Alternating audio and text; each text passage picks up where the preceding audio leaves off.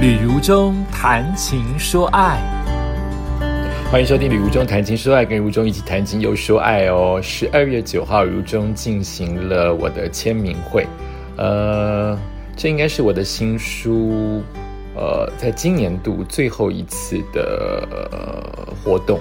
但你现在听呃 podcast，同时已经是新的年度一月了，所以我刚才所说的年度是指的是去年二零二三年，而不是现在一月的二零二四年，因为我都是提早一个月录音了，啊，很开心，呃，包括了我已经做广播停离开中广已经十五年了，所以因为有广播才有平台，而现在是因为自媒体我才有自己的 podcast，不然。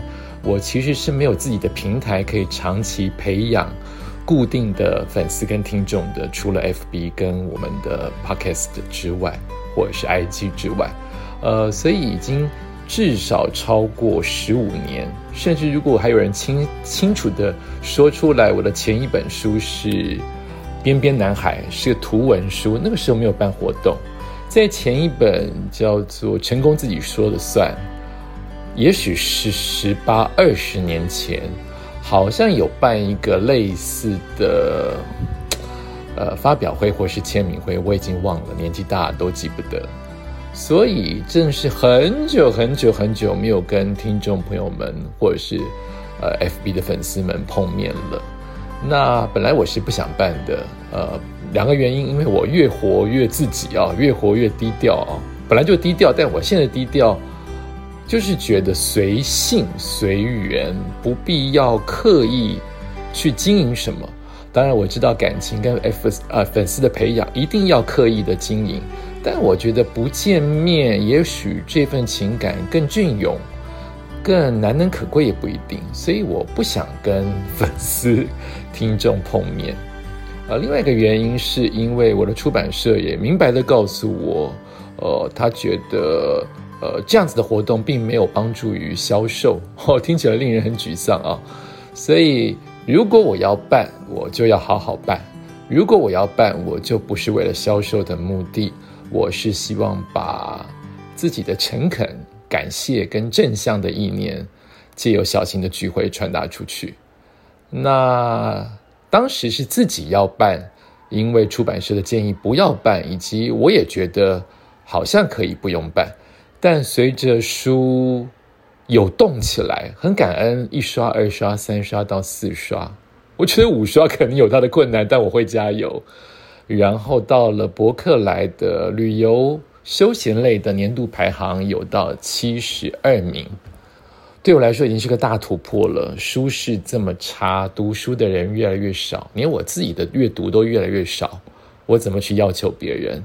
我又这么久出一本书，下一本书又不知道在哪里，所以能得到七十二名已经是祖上积德，当然也是我很努力、粉丝很捧场的原因。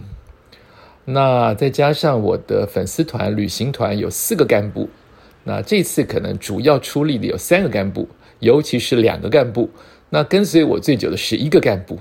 这干部这一位呢，就跟我提起说：“于中哥，我们来办听友会。”我第一个就是说 “no”，可是我想一想，这也是一个为今年度的一个结尾，好的收尾。我指的是二零二三，好的收尾包括了二零二三的好的收尾，也也包括了也许出书一个好的收尾。我居然也就说好吧。那你们全权处理，我从旁，呃，帮忙协助，但我不出主要的力。可是我愿意全部出钱。可这是旅行团很坚持的，他们要出钱呢。其实他们主要的干部就是四个小姐，呃，都不是高收入的人，甚至是蛮辛苦的赚钱。所以我要他们出钱，我觉得不合理，以及舍不得。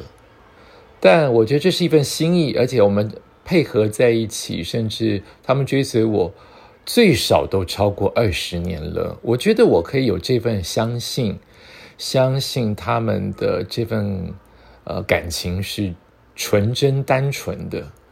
那也经过我自己心中的揣测，那个计算一下那个金额，是他们可以负担的。虽然我觉得他们本来就不应该出这个钱，这是为了我，呃，我还是放手。对我也在学习放手，我也在学习相信，我也在学习就交给别人吧。我也在学习接受别人对你的好，而不是急着要再付出回馈。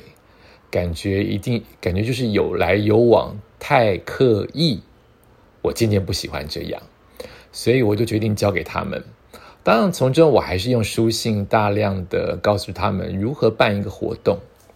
办一个活动不容易哦，你要办到宾主尽欢，不是靠钱，也不是纯靠力，还要配合很多很多琐碎，你觉得很烦，你会忽略但却很重要的细节。办完之后，这些干部也告诉我说，他们下一次去参加，好比跨年晚会啊，好比别人别人的听友会，好比别人的小型签书会啊，他们都可以谅解别人会出错了，因为细节太多。我问大家，你真的会办一场活动吗？如果你把这份责任交给你，或是部分的责任交给你，你真的知道一场活动需要什么吗？你知道主持人需要什么吗？你知道来的贵宾需要什么吗？你只知道场地，你知道如何比价场地跟场地之间的优劣，价钱呢？动线呢？大小呢？安全性呢？距离捷运远近呢？定的日期，什么样的日期才能宾主尽欢，都是学问。我们做不到百分之百的。完美，但是我们至少要做到尽力。好比一件事情，你可能有一百种处理的方法，你只能问心无愧的找其中的几种，你有能力去执行到尽可能的最好的方法。比如说，你知道，其实你要先测试麦克风吗？你要先测试电脑的 PPT 播不播得出来？而且你可能猜不到，你已经播过一次全部的 PPT，跟你只播一张觉得 OK，我们测试完毕了是不一样的。甚至他们测试完所有的 PPT，到真正要播出的那一天，已经买了乖乖哦，绿色的，还是投影片放不出来。所以真的有太多的天时地利人和，才能让一场活动完美无缺。更何况金马。金钟金曲奖，更何况奥斯卡金像奖，所以你要让那个主持人没有压力是不可能的。批评真的很容易啊，女性的衣服好丑啊，红毯缺失好多，访问好糟啊，翻译不对，太过火了啊，广告之间不好笑啊，怎么搞的？麦克风没有声音。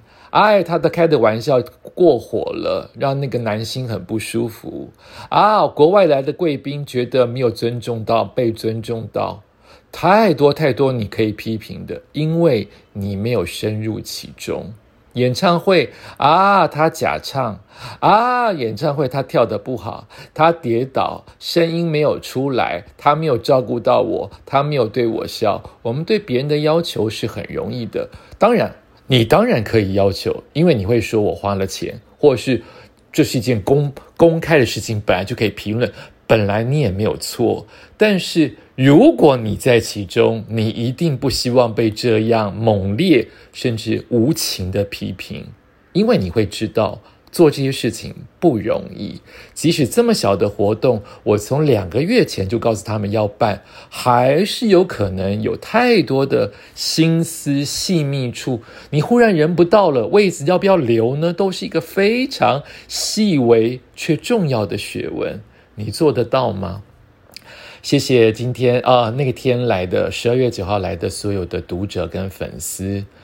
其实只要安全平安的。大家能够共聚一场跟回家，这个活动就一百分了哈！不要要求销售，不要要求它好笑，不要要求它有多么多么的有趣，你平安来平安回去就很很棒了。